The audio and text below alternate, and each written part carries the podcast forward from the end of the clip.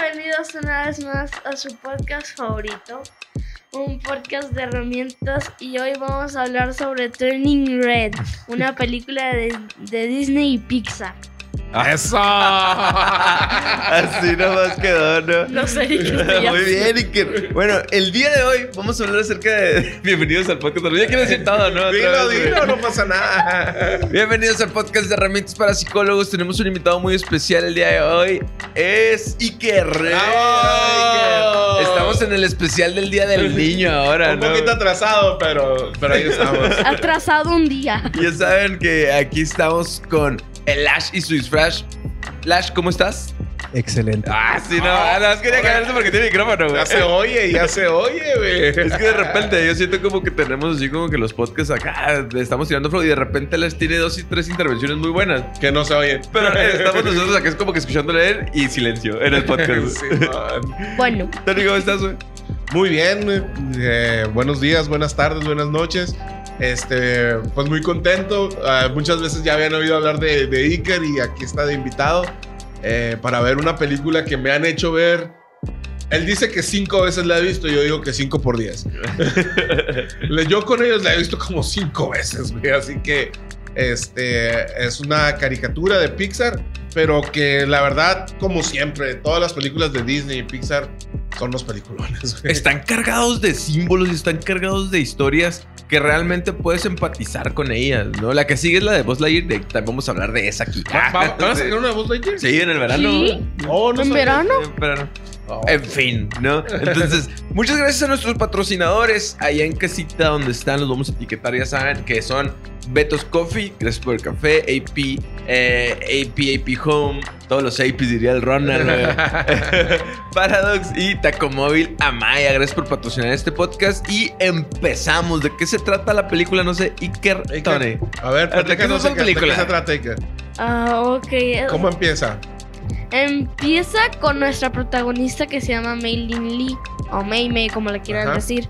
Mm, De este. mm, Y es como una niña muy estudiosa, para mí una niña nerd.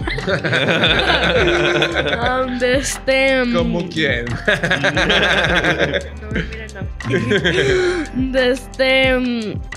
Y como por un sueño, por una maldición, se Ajá. podría decir, se convierte como en un panda rojo. Muy bien, muy Gigante, muy bien. De este. mm, Y al principio está bien asustada y todo. Y a la mitad de la película quiere ir a un concierto de unos que se llaman Fortune o algo así. Ajá. Mm, De este. mm, Y Mei Mei tiene como un, un bully que se llama Tyler. Ajá, Y tiene a tres amigas: Abby, ajá, Miriam y Priya. ajá. Mm, De este. Y pues se la pasa muy bien. Al principio es bien asustada con el panda y ya. Y ya después bien feliz. De este. Güey, me encanta la, la descripción del Iker. Lo hace mejor que yo, güey. corte, corte a el Diego me corre el podcast. no, nada más con el, con el Iker, güey. Um, de este, y quieren un concierto que según era el 18 de mayo, pero era Toledo, no Toronto, Ajá. donde, do- donde viven. Iker, yo tengo una pregunta para ti. ver. ¿Cómo era la mamá de Mei Mei? O sea, ¿tú cómo, la veías tú a ella? Sobreprotectora como Ay, yo con mi hermana. ¡Oh! ¡Se lo vas diciendo! Sobreprotectora. Exactamente. Me recuerda un corto animado que vi que era como una señora que tenía un nabo y no sé qué, y que lo cuidaba, y que el nabo estaba bien vivo, no sé por qué. De este. mm, Y pues eso, que según iba a ser el concierto el 18, pero en- era en Toledo, España. Ajá. De este. Pero en Toronto era el 25 de mayo. Este, y en ese mismo día tenía que hacer Mei Mei un ritual para quitarse el panda encima. De este. Y ya no voy a decir más. Perfecto, ¿no? Muy bien, muy bien. Ya no me acuerdo. Pero yo creo que si vieron la de Red, ya con la descripción de que ya tienen toda la película Sí, fresca en la cabeza, ¿no? Así es. eh, de- pues de eso se trata. Ah. Es una ni- Mande. Y al final de este. mm, hace enojar mucho a su mamá. Y a la mamá se le rompe como el collar donde tenía el panda y se convierte en un panda, quién sabe, como de 37, de 37 metros, de 322 metros. Era un panda gigante. Muy ¿no? bien. Un panda gigantesco más alto que Que el está- Empire States. sí, eh, bueno, eh, Red es prácticamente todo lo que dijo Iker, ¿no? Es una niña que viene de una familia que tienen... ah, ahora es una maldición para ellos, pero antes era como un don que tenían para... que todas las mujeres de esa familia, eh, llegando el momento, se convertían en un panda rojo y en un panda, sí, panda rojo, así se llaman. No- yo no sabía que existían los pandas rojos. Este, y, y eso lo hacían para defender a su tribu. Este, pero después de cuando ya no necesitaban de defen- defender a la tribu de, de, de los malos y eso, pues se convirtió en una maldición, sobre todo cuando la familia se va a otros lados de- del mundo, ¿no? Este, después pues pasa todo lo que comenta Iker, a Mei Mei le eh, pasa que es, eh, se empieza a convertir en una edad muy temprana, que tiene una simbología muy grande, que de hecho lo tratan en la película, ¿no? Ajá. Este, a- ella, ella se empieza a convertir en panda, que es el símil de, empieza a florecer o se empieza a convertir en mujer, ¿no? Exactamente. Es- Empiezan a hablar de la pubertad, que es lo que sigue. De la ¿no? pubertad, de la menstruación, Iker, tápate los oídos. no es cierto. No, y yo creo que eso está bien padre. Esta película está bien fregona que tuvo su crítica, pero realmente Pixar se animó a hablar de esos temas que todavía siguen siendo tabús y, y- y bien masticadita y bien transformada y bien digerida para los niños y para y, y a lo mejor no tan niños que puedan comprender ese tipo de cosas que ya están en la pubertad, ¿no? Que es alrededor de los... Meme ahí tenía 13, 13 años, años. ¿no? La, la película está situada en el 2002. 2002. En el 2002, Mei Mei en esa época tiene 13 años. Ya en este 2022 tendría como 33. Tendría 33 años, Mei Mei. Que, que por ahí hay, ahí hay una, una como teoría de que es amiga de la de la casa encantada. ¿Cómo se llama? La de la colombiana. en- Pues encantada se llama. Ah, Encanto. Encanto. Oh. Tiene micrófono y no lo usa el señor de todas maneras. Encanto. Este, pero es, es una cosa medio locona ahí. Eh, y está bien curado. Para mí se me hace bien curado porque en, en el 2002 yo tenía 18 años. Este, y hay un montón de cosas que, que se ven, que eran cosas que yo usaba, por ejemplo, los teléfonos, Los Ah, tamagotchis. los tamagotchis. Ay, ay, yo creo que Iker no sabe. ¿Sabes qué es la- el aparatito que ella traía para todos lados, dándole comida y así? Oh, sí. ¿Qué era? Como un collarcito que tenía, que era como un aparatito que, que se ponía triste y si le aplastabas, apachurrabas un botón se ponía feliz. Un Pou. Ese. es un- es sí, un me recordó Pou. mucho, me recordó mucho al Pou. Exactamente. Entonces, ese, ese- esos eran los tamagotchis de nuestros tiempos. Cuando, cuando salieron en los 90, los Tamagotchi salieron en los 90, vienen de Japón y era así como de, no, el mundo queriendo enloquecer por una pendejada. no importa cuándo escuches esto. Este, era, no, ahora la- las mascotas van a ser electrónicas, ¿qué es lo que sigue? Terminator y la madre, ¿no?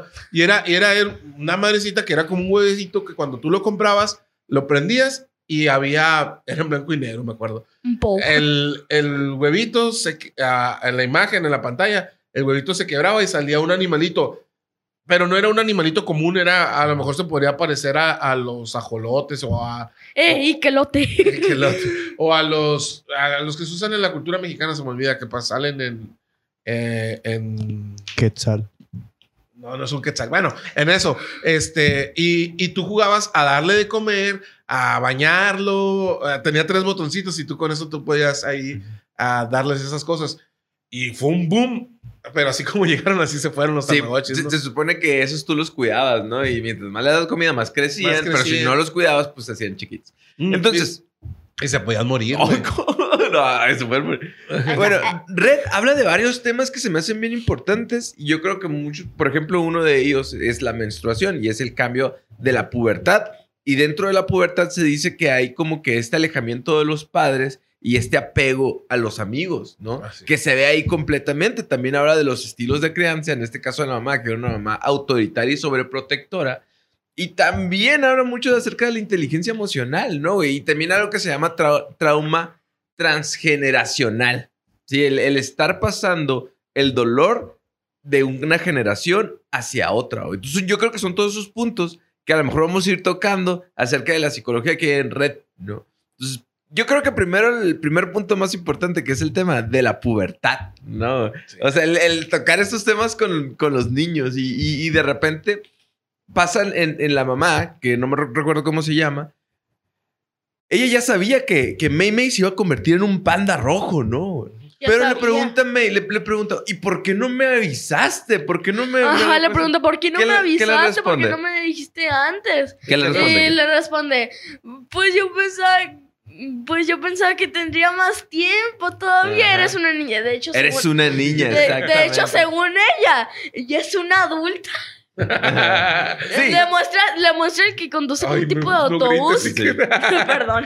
Este, no, es, mira, y ahorita yo estoy aquí con mi hijo y es bien, bien curado y, y yo ya sabía que, que, íbamos a tocar ese tema y, y es, es muy difícil para los papás probablemente e, el poder siempre para mí Iker sigue siendo, es mi bebé, pues, o sea, mm, para mí, para mí nació ayer, para mí sigue siendo mi, mi niño, pero de repente llegan situaciones que te, que te dan así como baldazos de agua fría, ¿no? Por ejemplo, hace, hace unos días o hace una semana salimos de vacaciones y fuimos a visitar a sus, a sus primitos en, eh, en Phoenix. Y en el camino, cuando Iker tenía un año o dos años, nos tomamos una foto en Bisbe y yo tenía a Iker cargándolo, a, ver si les puedo pasar la foto y lo pueden incluir. y, y, le dije a Anés, me dijo, deberían de tomarse esa foto otra vez. Güey, yo ya ni de pedo puedo cargar a este güey. O sea, y ahí es cuando me di cuenta que, que mi bebé ya es, ya es un niño grande que está a punto de entrar a la pubertad, pero eh, cometemos ese error como papás, o sea, muy pocas veces yo me, pongo a hablar con Iker acerca de, de qué es lo que viene. ¿Por qué? Porque él tiene nueve años y, probablemente siempre vamos a tener la, la, la idea o esa, ese, esa, esa idea que tenía la mamá de, de May May, ¿no? De que es que es un niño, es una niña, todavía no tengo que hablar ese tema con él. Pero si no hablamos los temas con él de la pubertad, de lo que viene, de todos los cambios que, que va a enfrentar, ah, cuando lleguen ya va a ser tarde, pues cuando ya, cuando ya los empiece a experimentar, probablemente sea, sea tarde. Exactamente. Luego pasa como que, em, bueno, ahorita que hablamos de la inteligencia emocional, según Daniel Goleman, que, que trae una teoría muy interesante acerca de la inteligencia emocional, parte de la inteligencia es identificar las emociones de los demás. Entonces, la mamá de May no está lista y no está dispuesta a escucharla, o Es como identificar sus emociones. Al grado que la primera señal que dio es cuando May empieza a dibujar a, cosas así al, muchito que le gusta, que hace una combinación entre, ajá, entre, entre Devon y, el artista que le gusta, hace una combinación acá, Entonces, cuando la encuentra a ella, en vez de identificar que eran dibujos de May, ¿sí? Cierra los ojos, se pone una venda en los ojos y va y la expone, que es lo peor que te puede hacer un papá, güey. Exponerte en, la adolescencia, en la pubertad. Lo peor que puede hacer un papá es exponer tus propias inseguridades y vulnerabilidades en frente de todos, ¿no? Pero. de hecho, hasta la May le grita: Es mío, yo lo dibujé y ella. Te lo dibujó el de honesto. y es Ni siquiera lo piensa. Muchas. Es, es, un, es un error también que cometemos como papás muchas veces. De no, es que es mi hijo, mi hijo es un santito, mi hijo, porque muchas veces no conocemos realmente a nuestros hijos. Este, hay situaciones en las que como papás, eh, a lo mejor apartamos tanto a nuestros hijos o, idealizamos tanto a nuestros hijos de que son unos, unos angelitos, que no dicen malas palabras, que no se pelean, este, y, eso, y eso te lleva a a tener errores también en la, en la crianza de tus hijos. ¿Por qué? Porque muchas veces hay situaciones, y yo creo que muchos papás han enfrentado, o, nosotros como personas, en las que un morrito va y hace un desmadre y le vas y le dices a su papá, oiga, ¿sabe qué? Mire, su hijo entró y me quebró los vidrios de la casa. No, mi hijo no pudo haber hecho eso. Usted a ver, le quiere echar la culpa. Y, y te conviertes en un papá que le vas como ah, justificando todo lo que hace tu hijo y después ese niño crece y piensa que puede hacer lo que le dé su, su gana, güey. Y, y nunca tuvo una educación y no sabe, no conoce los límites. güey. Es, es así como, por ejemplo, yo tengo dos hijos, que es Iker y María Zoe. Este, de, Iker siempre ha sido un morro bien calmadito. eh, Nada más cuando está nervioso, como, Como ahorita. es muy extrovertido. Este. Y María es un desmadre, güey. Entonces, yo sé, güey, por ejemplo, si vienen y me dicen, no, es que Iker fue y le pegó a un niño sin- eh, que estaba ahí sentadito y que no estaba haciendo nada. Yo voy a decir, la verdad, déjeme hablarlo con Iker, déjame ver qué pasó, porque yo conozco a Iker y sé que él no es capaz de. Él, él comúnmente o normalmente no haría eso. Pero Sí, tengo sí que lo hablarlo con él. Pero si es, si me dicen, ¿saben qué? María Zoé llegó y le pegó un zape a un niño que estaba sentado. Yo casi, yo estoy seguro que esa niña lo hizo por estar chingando, güey. Es porque tienen personalidades muy diferentes, güey. Este, para mí la María es un tarro de azúcar. Un tarro de azúcar. sí, porque tiene Está mucha energía, literalmente llena de azúcar. ¿no? De hecho, no come lo que com- su comida es puro dulce. Me estás haciendo quedar muy mal como papá aquí. De Entonces, hecho, los papás, los papás, oh, qué angelito los niños. Y, y eso, por ejemplo, eso que comentas acerca tú de, de sobreproteger o de hacer ciegos de los, em, ya, ya sea de las emociones eh, o de los impulsos de los niños y demonizarlos nada más, por ejemplo, cuando empiezan a, a- a tener estos impulsos, ya, ya sea sexuales, porque la sexualidad es todo un espectro, ¿no? No solamente es un solo tema, ¿no? Claro. Entonces, ya cuando, cuando el niño empieza a presentar esto y decir, no, es que mi niño no puede sentir eso porque Ajá. eso está mal, ¿no? Entonces, realmente no está mal, es algo que se debe explorar y que se debe platicar, ¿no? Entonces, es por eso que la mamá viene y, y no nada más lo niega por parte de Ney porque May es una niña, sino lo la expone, ¿no? Pero May tiene tan, es como e- esta personalidad que tiene de, es que mi mamá quiere que todo sea perfecto, por lo tanto tengo que ser perfecta para ella, Ajá. ¿no? Pero al mismo tiempo, al, al ya empezar a sentir estos impulsos y a convertirse en un panda que es como que la representación que dices de la pubertad y menstruación, ya ella también empieza en esta etapa como de rebeldía, de decir, es que esto es lo que me piden, pero esto es lo que siento, ¿no? Entonces, ¿cómo lo mido? ¿Cómo, cómo, cómo llego al punto medio? Y, y- se, ah, se vuelve más grande, güey. Sobre todo por lo que comentas, pues por, porque siempre la mamá era. e- Ella, si te fijas al principio de la película, May May dice, todo el tiempo está justificando. Así cuando las, las amigas las invitan a- la invitan al karaoke, dice, no, es que tengo que hacer esto, esto, esto y otro. Siempre lo haces. "Mm, Lo hago porque me gusta. O- obviamente, una niña de 13 años preferiría estar con sus amigas en un karaoke que estar limpiando el templo donde trabaja su mamá, güey.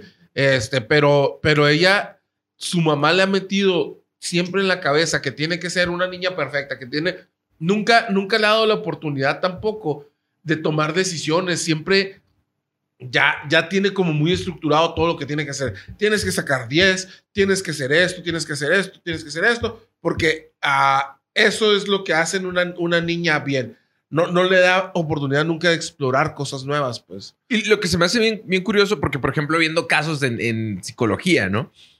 Muchas veces esa carga para el papá no nada más es pesado para, la, para el hijo, sino para el papá también. Porque si en algún futuro el, este niño que crece y comete un error, lo primero que piensa el papá no es, a la madre de mi hijo, es, ¿qué hice yo? En su educación para que Para él resultara así, Ajá, ¿sabes? Como, entonces, esa es una carga muy pesada que también sienten los papás. Entonces, por eso es como que bien importante realmente aclarar que no nada más, porque aquí- viene la explicación del panda rojo y, y se me hizo bien bonita, güey, porque no nada más habla de un solo tema. Se explica que el panda rojo, ¿no?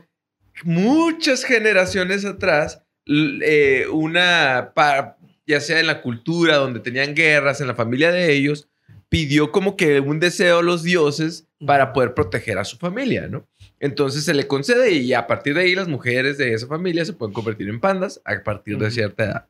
Entonces, en aquellos tiempos, eh, se dicen en, en, la película que pues ellos estaban en guerras y lo ocupaban, pero ahorita ya no lo necesitan. Entonces se van heredando como que una carga por cada, por cada generación. Ese es, ese es el trauma generacional. Entonces llega un momento que no nada más May está sufriendo lo que, lo que es lo de la perfección, también lo sufría su mamá y probablemente también lo sufría su abuela. Sí, entonces, y, de ahí para atrás, de hecho, hay una, hay una parte ya cuando se va a acabar la película, después de que pasa lo que comentaba Dicker, que, que es la mamá se hace un panda gigante y todo eso, que la mamá y la, y la abuela eh, se hablan como con mucho respeto o mucho distanciamiento.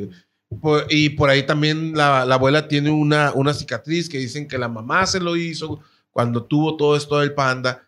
Este, y, llega un momento en el que prácticamente se perdonan entre las dos, ¿no? Porque no es como que la hija le pida perdón a la mamá o la mamá a la hija, sino que se, se perdonan entre las dos por la situación que llevaban, ¿no?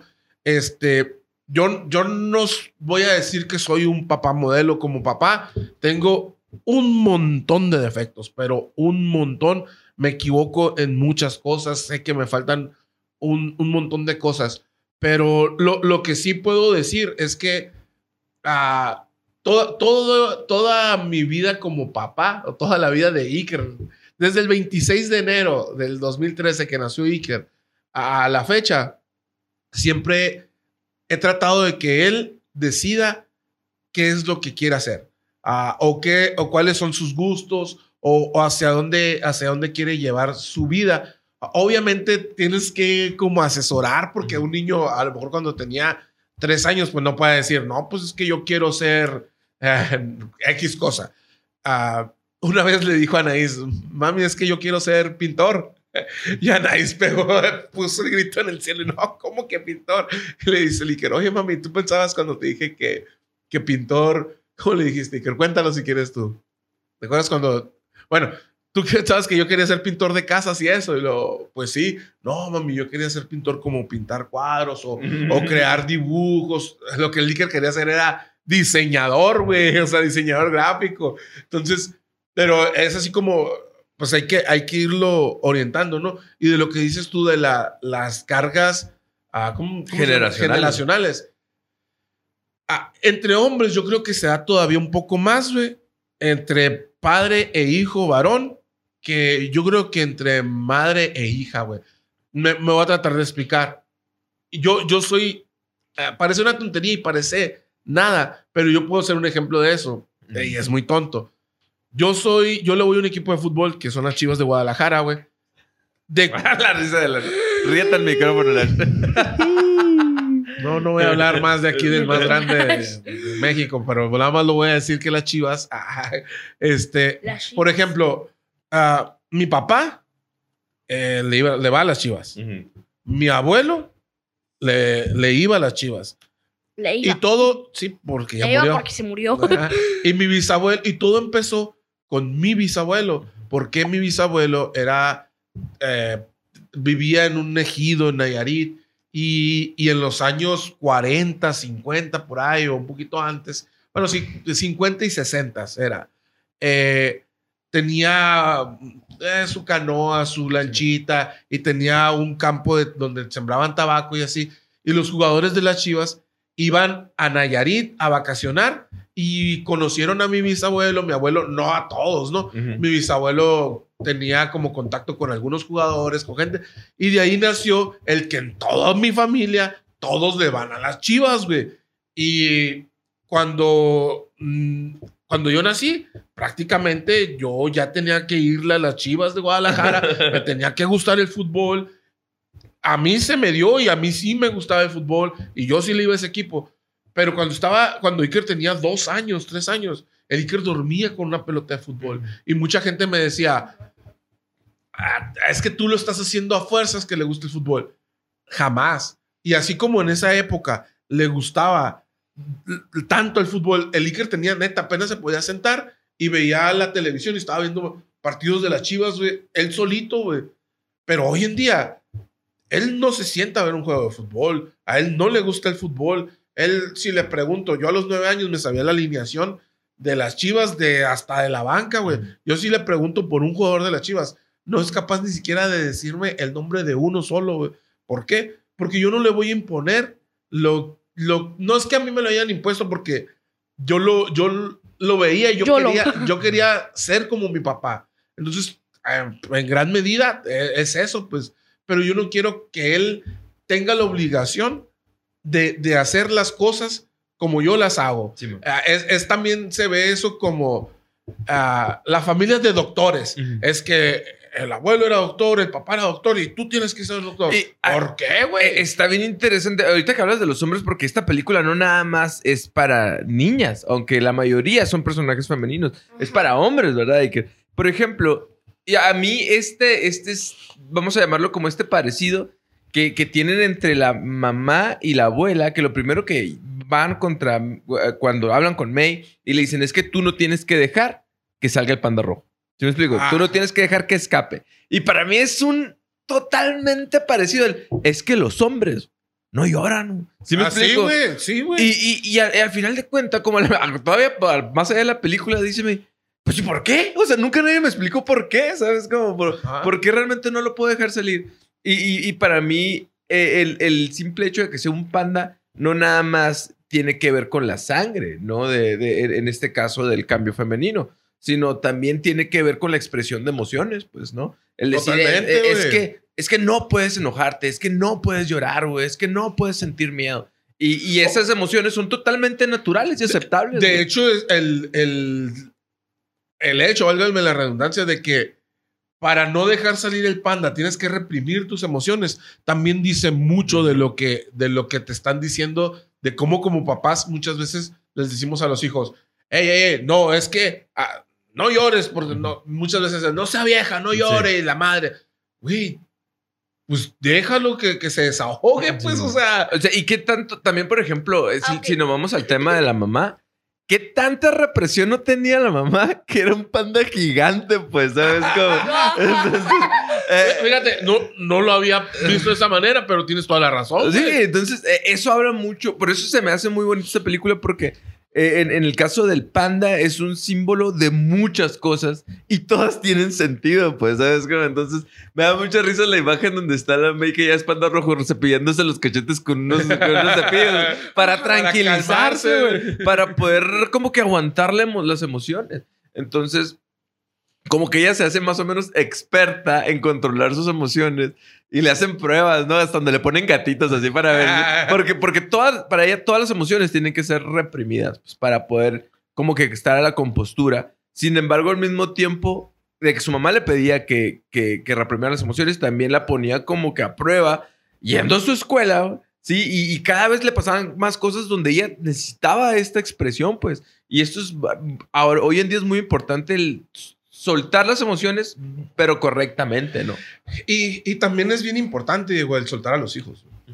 Este, ah, hay muchas veces, mira, que, que tú estás como, como papá de dónde estará mi hijo, qué estará haciendo. Y sobre todo ah, en, en, este, en esta situación que estamos viviendo como país, donde el caso de, de, esta muchacha de Monterrey, de Devani, está muy, ah, muy fresco y que eh, no es, no es nada más por su caso, es, es una situación muy pirata que estamos viviendo, que no deberíamos de vivir y que tenemos que solucionarlos todos como sociedad, porque el gobierno, voy a aparecer otra vez este, de insurrección aquí, güey. El gobierno no nos va a ayudar. no, no lo va a solucionar el gobierno porque está rebasado, porque no tiene las, las herramientas y creo que ni las ganas, güey, de solucionarlo, güey. Entonces lo vamos a tener que solucionar nosotros como sociedad, güey. De hecho, ahorita ya veo muchos negocios que ponen, güey, si tú estás, si tú estás en, peligro, puedes entrar aquí. Nosotros ya estamos trabajando para que en la aplicación de AP haya un botón de auxilio donde si tú como mujer tienes, te sientes, este, que alguien te está acosando o que alguien te está siguiendo, tú puedas presionar y que alguien de, de los muchachos, de los repartidores sobre todo los de más confianza. Si están cerca. están cerca, vayan y se acerquen a ti y te auxilien o te acompañen cuando menos en lo que llega la policía, en lo que llega alguien más, para que no estés sola. Este, y viviendo todo eso, yo entiendo que muchas veces como papás... La paranoia, ¿no? Sí, y como papá de una, de una niña.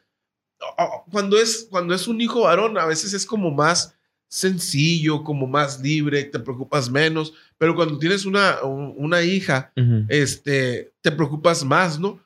Pero, pero también tienes, tienes que darle su espacio. Por ejemplo, eso que hizo la mamá de, de, de May May, que cuando se convirtió en panda rojo, ahí va. Y le está, bueno, todo el tiempo le estaba siguiendo, le Ujú. estaba viendo, va y se mete a su escuela a querer, a querer ver qué es lo que está haciendo. De hecho, están como en física. De este, y la May dice, es que mi mamá es tan, tan, tan, y la Miriam, tan lunática. Sí, güey, y ahí estaba Y la ahí mamá. estaba. Un saludo Méndez.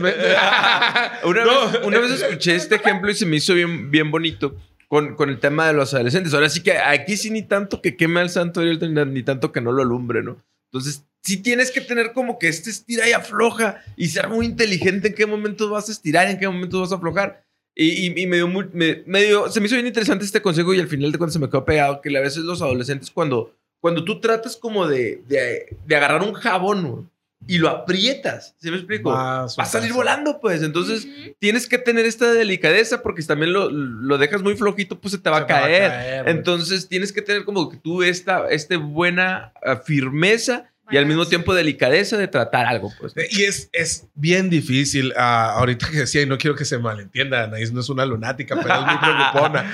Este, a- hace poquito tenían los niños una, una actividad en la escuela y me decían Anaís, "Eh, es que ajá, iban a estar ahí y iba a haber una puerta abierta. Tú también eres igual, así que cállate. iban a tener una puerta abierta y me decía, ay, es que se me da miedo que se vaya a salir. Y sobre todo, no que se vaya a salir el Iker, que se vaya a salir María Zoé, porque es muy desmadrosa, pues. Este, y así le digo, aquí van a estar las maestras, aquí van a estar eh, personas, hay adultos, tienen 60 años haciendo esta kermés en esta escuela, nunca se les ha perdido nadie. Pues, puede pasar, sí, pero, pero lo hacen bien siempre, ¿no? Y, y es entendible también el lado, el lado de ella, y porque yo también lo sentía, pero uno trata como de aguantarse un poquito, ¿no? De, de sentirme, decía, es que a veces hasta siento como aquí, como que me ahoga el no, el no saber si, si están bien, pues pero, pero lo hemos ido trabajando y lo, y lo hemos estado como, tienen que ser ellos, tienen, obviamente no los vamos a dejar, En, no los vamos a, a descuidar, ¿no? Mándale. en este momento, así estoy con la María y ahora que estoy de este, grabando, de este, ¿Te das cuenta? Aquí, ajá, haciendo como mami que como que me estoy ahogando. Y ahí como, y la María, y la María, y la María, y la María, y la María. Eh, pa- pasa también que en- en- a esa edad hay una búsqueda de identidad, ¿no? En los adolescentes. Entonces, ahí te das cuenta que, por ejemplo, una de las amiguitas, pues está leyendo Crepúsculo o, algo parecido a Crepúsculo. Hecho, Están los Fortown, lo- lo- los muchachitos que cantan. Para mí se Y- parece al BTS. Ajá, es un estilo BTS. En nuestros tiempos eran Sync, Backstreet Boys. Eh, y, y- y- y está como que buscando, pero también dentro de esa edad, como que al buscar esta aprobación grupal más allá de los padres, es a través de los amigos. ¿Y, y por qué los amigos? Porque hablan en el mismo dialecto, pues hablan en el mismo idioma, ¿no? Y les dan una identidad propia, un sentido de pertenencia. Entonces, Mei Mei, al tratar de ocultar todas estas cosas, no nos podemos convertir en robot y, y negar que tenemos impulsos y que tenemos ganas de, de mil cosas y que tenemos emociones. Entonces, poco a poco se ve atraída por ese tipo de situaciones, ¿no? Claro. Entonces, por eso se me hace muy importante, ¿no? Que, que, que realmente ponerle atención a este tipo de símbolos para poderlos trasladarlos a la realidad, güey.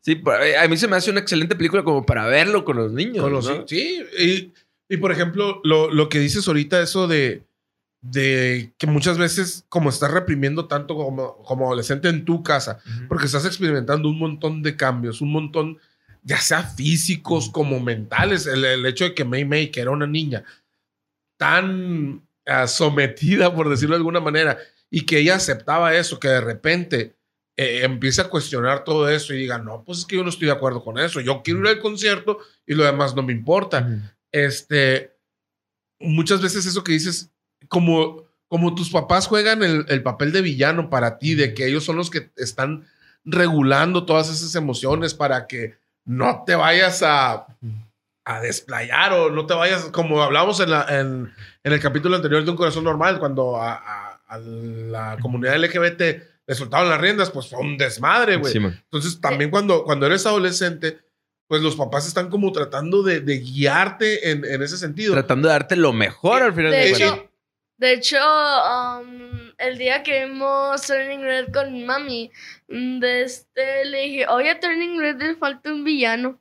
O tal vez puede ser la mamá. Ah, es, está que, muy interesante, güey. es que ese es el, el sentido. Si te fijas, la mamá no es un villano, pero por- podría parecer el, el villano de la película. ¿Por qué? Porque es la que está tratando de mantener a, a, a May este, en, en donde debería de estar Ajá. según su forma de ver las, las cosas. Pero ¿qué pasa? May May quiere estar en un concierto. Su mamá quiere que no esté. Sus amigas quieren que esté. ¿A quién le va a hacer caso? Obviamente a sus amigas, pues. Entonces es, es bien, eh, también es bien difícil eh, esa, esa relación cuando eres adolescente con tus papás, porque como te digo, muchas veces para ti se convierten en el villano de la película. Y, y otra cosa, perdón, se me hace bien interesante y se me hace como que tiene mucho, ah, mm, ¿cómo se llama? Como mucho sentido o, o le dan todo esto así como, bueno, a la parte donde el papá se encuentra el video de May Ujú. jugando con sus amigas, Convertida en panda. convertida en que se convierte en panda, que no se, que se quita el panda, que bailan. Él no conocía esa parte de su hija. ¿Por qué? Porque su hija no tenía la confianza de mostrarles el, la May May que se estaba convirtiendo. Y, y el papá va y le dice, ah, mira, me encontré esto. Y ya le dice, ella le dice luego, luego, por, por lo mismo que estamos acostumbrados a que tratar de esconder como ciertas cosas con tus papás, porque no vaya a ser que te vayan a regañar. Este, De hecho, me recordó la vez que se me rompió la palanquita del control. Este yo, ¿lo oculto o no lo oculto? Él lo termina Ahorita- ocultando. Ahorita contamos eso. Este, y el papá le dice, ella le dice, perdóname papá, lo voy a borrar. No, le dijo, no quiero que lo borres porque te veo muy feliz en él y yo quiero que seas muy feliz. Al final de cuentas, tus papás siempre vas a- van a querer que tú seas feliz. Ujú. Pero sobre todo la etapa de la adolescencia está muy difícil, güey.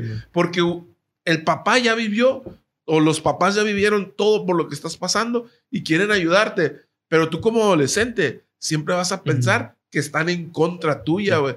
Y, y siempre también aparte ocurre algo en la adolescencia que aún siendo, de hecho, viene la misma palabra adolescencia, de adolecer, aún siendo una de las etapas de la vida donde más adolecemos de cosas, güey, pensamos que lo sabemos todo y que nuestros papás no saben nada. Y por lo mismo, güey, no queremos aceptar o ni recibir un consejo de tus papás. Y ya, en, en este punto muy específicamente, si lo sacamos de contexto, que seguramente hubo alguien que lo sacó de contexto, güey.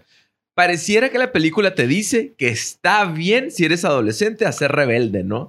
Y, y, y- y no hacerle caso a tus papás, irte a los conciertos. Pareciera que te explica eso, pero realmente no. Yo creo que también es una forma de humanizar a los padres y, y darte cuenta que uno como papá, pues también es humano, también se equivoca y también no tiene una escuela de toda la vida donde te dijeron que hacer las cosas de esa manera está bien, pues. Y con ese librito tú vas caminando durante la vida y así les enseñas a tus hijos y tus hijos a sus hijos.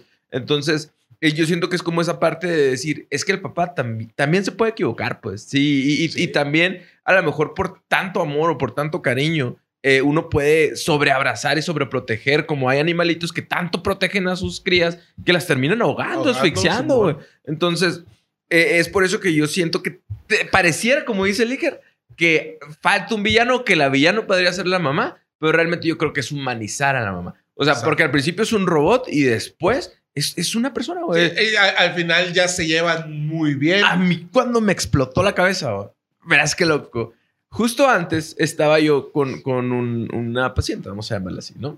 Y haz de cuenta que me está Nombres. Haz de cuenta que me está explicando, y todavía no he visto la película, me está explicando que a ella le tocó un, un mal suceso donde su pubertad sí, y su inicio de, de- de convertirse de niña en adolescente y todo el tema ese, coincidió y se sincronizó con la menopausia de su mamá. A la torre. ¡A la madre, güey! Estamos Y- grabando. y- y ya con, Sí. sí, y, y ya con, la, con esta película, para mí fue como, ya cuando vi a las dos convertidas en panda, ¿no? Sí, Es- mo- y la, mamá está, e, está en la edad de la menopausia, por decir así. ¿no? Y ella está e- en la edad de la menstruación. Entonces, te das cuenta de que eh, en el caso del sexo femenino que está pasando por esos cambios que son hormonales, muchas cosas acerca de su llanto o de su ira o de, o de las cosas que le duelen o que les afectan son totalmente biológicas, güey. Y a veces uno como hombre realmente no lo comprende, ¿sabes? Como... No y, lo comprende. y- y jamás lo vamos a comprender, güey.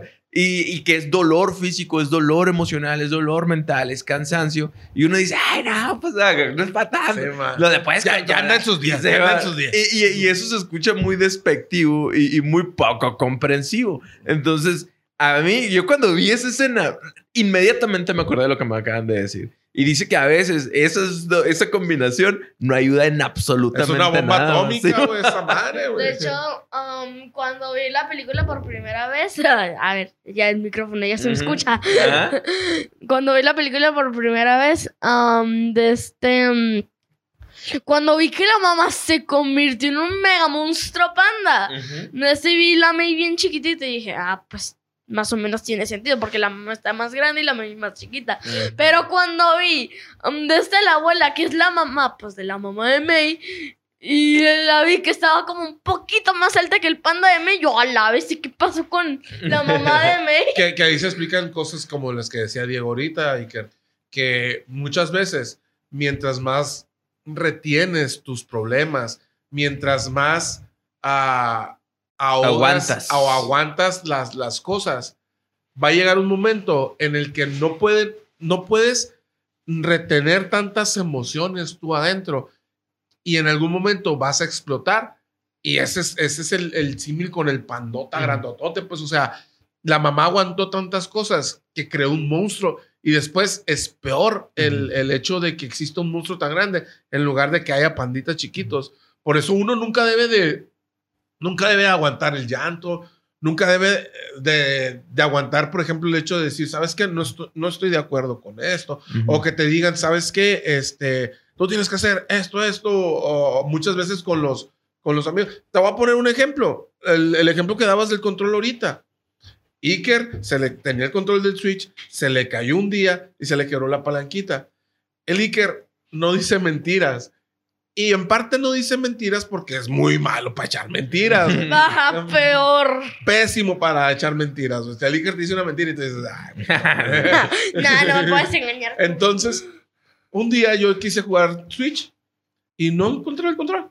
Y Iker el control. No sé dónde está No yo. sé. Y ya, María el control. No, no sé. Spoiler. Spoiler. Espérate, El, espérate. el control todavía funciona. el control funciona. Pero, y no, pasaron cuatro días, güey. Pero yo ya sabía que el Iker me estaba echando mentiras, güey. ¿Por qué? Porque no sabe ocultarlo, güey. Y todos los días en la noche yo le preguntaba al Iker, Iker, ¿y el Para control? ponerlo nervioso, ¿no? Ni, ni para saber hasta dónde iba a aguantar, güey, de, de echarme mentiras, güey. Era el control. Al cuarto día, güey, de repente, la María Zoe en la sala, caminando, dando círculos y, ay, es que no sé qué voy a hacer. Y yo, ¿qué pedo con mi hija? Dije, tiene, tiene cuatro años, dije, tiene cinco años y, y ya estaba. No, no sé, ya no aguanto. Y el Iker en la esquina del sillón, allá, güey, ha hecho bolita. Y yo, ya van, ya van acá. ¿Qué tienes, María Zoe? Y ya, ya no puedo ocultarlo más, papi. Yo sé dónde está el control. Y fue por el control, güey. Me lo entregó, güey. y Ya vi que estaba quebrado, por eso no me lo, no me lo enseñaban. Pero a eso me refiero y que, o sea, si tú me hubieras dicho desde el momento que se quebró el control, papi, tuve un accidente, se quebró el control, que fue lo que te dije, güey. Pues no pasa nada, fue un accidente. No hubiera, no hubiera pasado todo eso Es de que, que- estuvieron los cuatro días que involucraste a tu hermana, que fue tanto el haber estado ocultando la mentira, el haber estado, que tenían ya ese, eh, ¿cómo se llama? Ese remordimiento ustedes, que cuando, cuando me lo dijeron, ya no era se quebró el control, era se quebró el control, le hemos echado mentiras a mi papá, lo tenemos oculto, eh, ya era un monstruo. Tan así que una niña de 5 años tuvo que explotó como el pandota, pues. Te, te hubieras días ¿Se lo bien. digo o no se lo digo? De este, en este mismo día yo ya estaba pensando en decírtelo. De este. mm, Y se quebró el control, la palanquita del control. Porque yo ahí andaba de pana, ahí andaba acomodando mis cositas del Switch. Puse el Switch en la cosa de la tele. El ahí Iker and- es como yo, tiene que contar Tiene que- todo, tiene que decir todos los detalles, ¿no? ahí, ahí andaba poniendo. poniendo de este Tus cosas, ajá. Ajá. De este, y cuando ya iba a poner el control bien, Se no quebró. sé, es culpa del destino. Pero, pero ahí también, no sé si te acuerdes, Iker, yo espero que te acuerdes. ¿Qué fue lo que te dije? ¿Qué te dije acerca de tus problemas? Que quién, a- Oh, ya sé que, que si tengo un problema, en los primeros que tengo que pensar para decírselos a ustedes. Exactamente. Es, es que es, es, por ejemplo, May May, cuando, cuando lo del panda, a las primeras que se lo dice, bueno, sus, no, es- no es a las primeras Se que se lo cuenta. dice, pero las primeras en las que piensan es en sus amigas, no en sus papás. A sus Ujú. papás trata de ocultárselos, pues.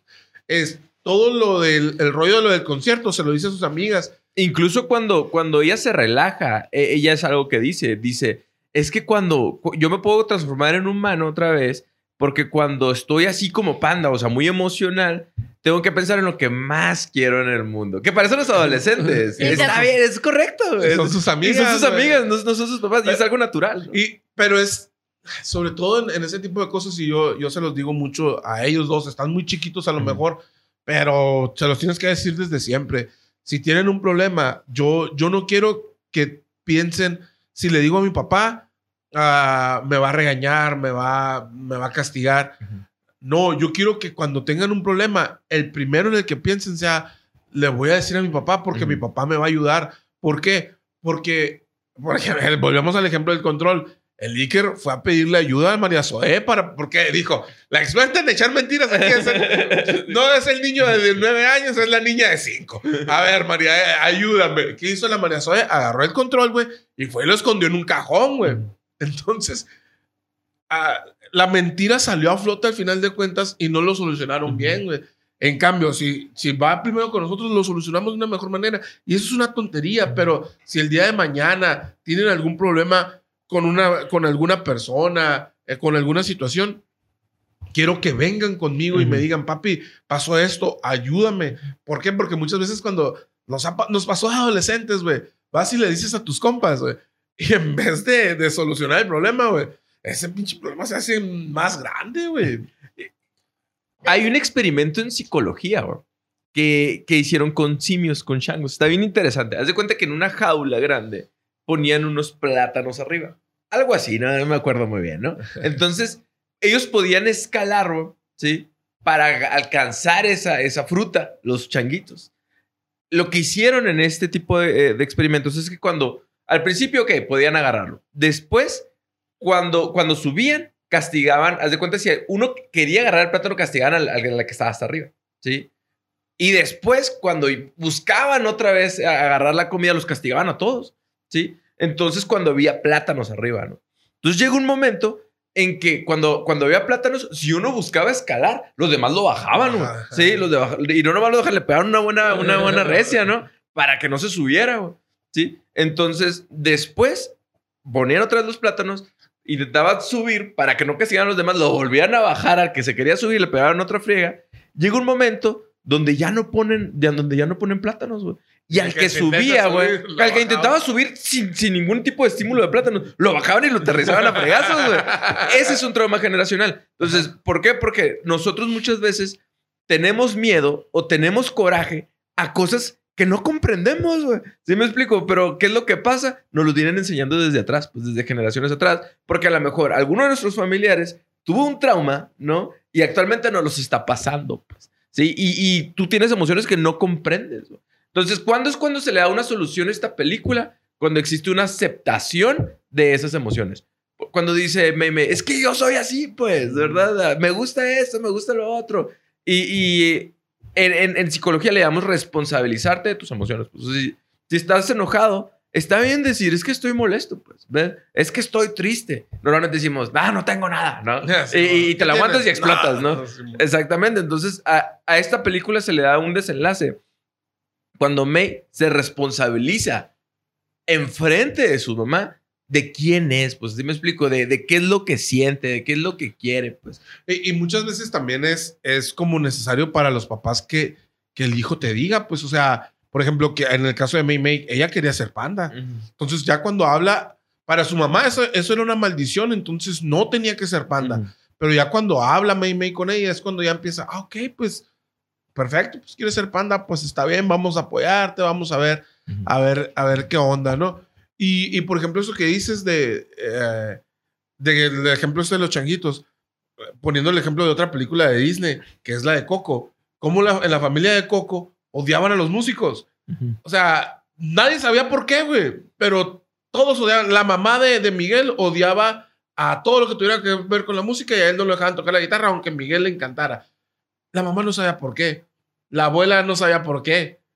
Porque la bisabuela, güey, el papá de, de la abuelita Coco, los abandonó supuestamente y, y por eso odiaban a los músicos, porque la bisabuela era un músico, güey. Pero toda la familia odiaba a los músicos sin saber por qué, güey.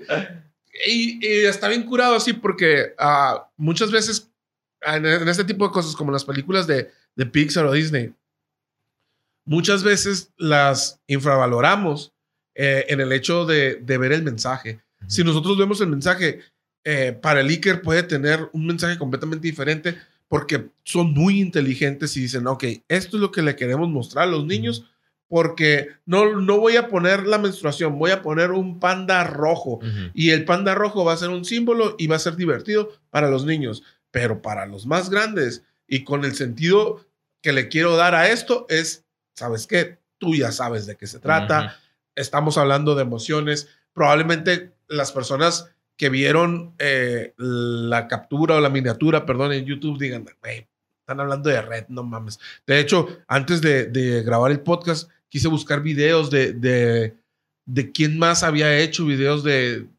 de Turning Red. Y dije, vamos a buscar el video de, de nuestro amigo Diego Rosarín. Diego Rosarín, que ya no sabe haber ganado el tema. No, ni él, güey. Ahora sí. y no, cuando sacamos esto ya, ya tiene uno, güey. Este, nadie hace eso, güey. ¿Por qué? Porque muchas veces ve las películas. Ah, es una caricatura, güey. No, no tiene mensaje.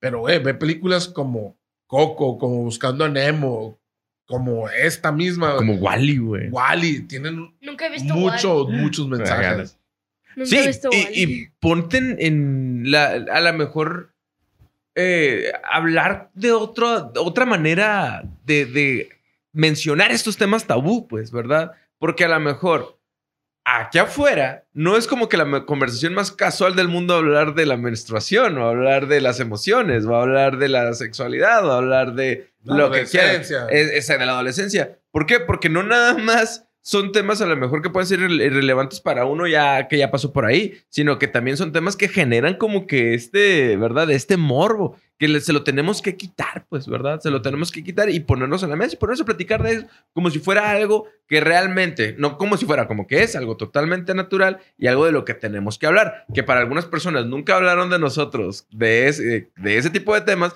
y nos damos en la torre, güey, con, aprendiendo prueba y error, pues, durante tu adolescencia cuando no empiezas a comprender qué está pasando contigo, ¿sabes cómo? O sea, no, no, sabes por qué sientes eso y por qué lo sientes demasiado y por qué empiezas a cambiar. Entonces, por eso es este tipo de películas que la verdad me da mucho gusto haber visto. Sí, y, ahorita que comentas eso último es, ah, probablemente la gran mayoría de, de, nosotros, de los que ahorita ya somos papás o están a, a punto de convertirse en papás, a muy pocos de nosotros nos hablaron de, de todos estos temas. Y que nos tengan paciencia las nuevas generaciones porque estamos intentando de, de sí hablarlo con nuestros hijos, pero no sabemos cómo empezarlo, güey. ¿Por qué? Porque, como dices, no tenemos, no tenemos idea, no tenemos una... Las palabras, el dialecto, güey. O una referencia, güey, de, ah, mi papá buscó este momento y en ese momento... No, güey. Entonces, es, e, es, muy difícil porque, como dices, es esa prueba y error. Y a veces la, la regamos como papás. Pues, ¿ves? Tenme paciencia, cabrón. Muy bien, señoras y señores. Pues esto va a ser todo por el día de hoy. Estuvo muy interesante. Iker, ¿cómo te la pasaste en este podcast? Bien. Al principio todo nervioso yo. Para los que no sepan, Iker es un gran reconocedor de nuestro podcast porque lo escucha mientras va a la escuela, porque tú se lo pones. Todos los días hacemos dos horas de fila para ir a su escuela y, y ahí vemos los podcasts, aunque muchas veces él ya los oyó, ya los vio, eh, así que sí es muy, es fan. ¿Sí, no o no? ¿Cuál, cuál es el que más te ha gustado? Ah, yo diría que el del juego del calamar. Ah, no manches. Aunque yo creo que es el que más he escuchado, no sé por qué. Muchas gracias a todas las personas que han escuchado este podcast. Gracias a nuestros patrocinadores. Lash, muchas gracias a ti. De nada. Ahora que tuvo micrófono fue la vez que Ya menos lo- sé, güey. Siempre, siempre tiene algo que decir el Lash. Lash, ¿qué opinas de la película de Red? Ya para terminar. Está interesante. Ahora sí lo la sabes. has visto, Lash, sí, la neta. Cuando, cuando me hubiera presentado, hubiera dicho eso. Ahora soy que le me duele una muela. Tony, ¿qué te pareció? ¿Qué te dejó esta película? No, para mí es así como de... Eh, El primer contacto que tuve yo con la película, neta, fue un grito de María Zoe. De repente empezó a llorar como loca, güey. Ajá. Y de hecho hay una escena de, de Red, no voy a hacer spoiler. Ajá. A mí, la neta, no entiendo por qué llora en ese pedazo, güey. Porque no se me hace como muy emotiva Triste. o triste, pero para ella es muy triste cuando la mamá deja el panda a su panda, güey. No, no sé por qué, pero No, siempre no la dejamos ver esa escena, güey, porque termina llorando Ah, acá, güey. Termina Este, llorando a cascadas. Simón. Entonces, esa fue mi primera, mi primer contacto con Red. Y, y después lo vimos juntos y yo decía, a la bestia, también, así como tú, la primera vez que la vi, me explotó la cabeza. No puedo decir que es mi película favorita de, de Pixar Disney, porque para mí sigue siendo Coco. Y sobre todo por, por mi abuelita. Ah, ok. Ah, bueno, Este, ya, ya. Y mi abuelita es Coqui, así que es, es muy... Gracias Sí. a Dios la tengo viva todavía. E- Es, es mi película favorita de, de- de Disney, ¿no? Pero, pero es una gran película. Y, y ahorita que veníamos para acá para, el, eh, para grabar, decía, por primera vez no nos ponemos de acuerdo como, ah, ok, vamos por estos temas, Ujú. o que platicamos antes la película. Yo decía, es que qué tema vamos a tocar. ¿Por qué? Porque yo todo el tiempo nada más vi la parte de padre e hijo, pues Ujú. dije, pero, ¿qué le vamos a sacar de ahí? Y ya, pues ahorita que empezamos a platicar de todo lo demás, obviamente te das cuenta de todo eso y, y ves cómo, cómo está llena de mensajes, cómo, cómo tiene cosas que, que te pueden dejar una enseñanza que va a ser muy diferente para tu hijo y muy diferente para ti el mensaje que recibes de esa película. Y a los dos les puede servir un montón. Total. Mm, Me acabo de acordar del, de la parte que a mí me dio más risa la primera vez que lo vi, que fue justito el día que se estrenó, desde que era el viernes. Desde, y apenas al llegar a la escuela, lo primero que hice fue entrar al Disney Plus y ahí la vi la red. Iker, yo tengo una pregunta para ti. ¿Qué fue lo que te enseñó esta película? Am, lo que me enseñó, pues. El Lash. Aplicó la Lash. De hecho, me acabo de acordar de la parte que me dio más risa ese 11 de marzo. De marzo. La primera vez que la vi, que fue ¿Se justo el acuerda del día que la vio, güey? que, que se estrenó, fue justito Ajá. el día que se estrenó. Pero ¿cuál fue la parte que más te dio risa, Um, pues? este, mm, ya cuando se iba a acabar la película, de este, la baby ahí estaba perreando, bailando. Oye, pero Iker, ah, si tú dijeras así como qué le enseñó a María Zoe o qué te enseñó a ti esta película que no sabías antes, ¿qué podrías decir? Eh, que O, te- o qué es lo que más te llamó la atención de May May y de su mamá? Lo que más me llamó atención de la mamá de Maymay fue en especial que, mm, que pues sí ya ni sabía ni que ni que era ni por o sea no sé ni cómo explicarlo ni por qué no dejaban salir al panda Muy bien. Porque no lo dejaban ¿Y, y tú crees que está bien que lo dejen salir? Además, am, como que no la dejan ser como yo con la María. que allá anda cada rato persiguiéndola, pero... ¿Y estará bien eso? Como que los papás no dejen ser a, a los hijos. muy bien, muy bien. eh. Yo Lo creo único que... que... voy a hacer ahora, Ajá. mm, ahora va a ser cerrar el portón y se dice la María, ¿puedo salir? Yo, sí. Solo que no te La, salgas. la sobreprotege más que yo a la niña. Personalmente a mí me dejó que eh, parte de eso eh, es este de responsabilizarte de tus propias emociones y no negarlas, ni ocultarlas, ni reprimirlas, ¿no? Que eso es algo que ya hemos hablado mucho en, en este podcast. Pero lo otro que me dejó también es que muchas veces actuamos de una manera que no sabemos y, y le tenemos miedo, le tenemos coraje a cosas muy específicas y realmente no, identificamos por por qué. Y eso a lo mejor son cosas que tenemos que trabajar, ¿no? Entonces, este fue un capítulo diferente porque por primera vez tenemos un niño que, que- que tiene muy- que es muy fachero. ¿sí? Y la primera vez que tenemos audífonos y siento como que sí me moduló acá bastante. Sí, güey. Ah, es de- Siento como que me siento Me raro. volteaba y no me oía y ya. Ah, por eso me regaña el Alex. Por eso estaba friegue y friegue. Vea la película de Red, está muy padre, pero ahora véala con bus- buscando todos estos símbolos y si encuentran más, déjanos en los comentarios, pícale me gusta, comparte, haz lo que quieras. Suscríbanse. Suscríbanse. ¿eh? Muchas gracias, muchas gracias, Las. Muchas De gracias, hecho, chicas. dato Ay. antes de acabar el podcast. Este, si ves, depende. la película en inglés o en español, por ejemplo, si la ves en inglés, en la parte donde Mei Mei llega a la escuela y está toda nerviosa por el panda, am, la medium le da una am, como nota. Ajá. Me recuerda mucho al Gabriel que pasa, que pasa muchas notas en la clase.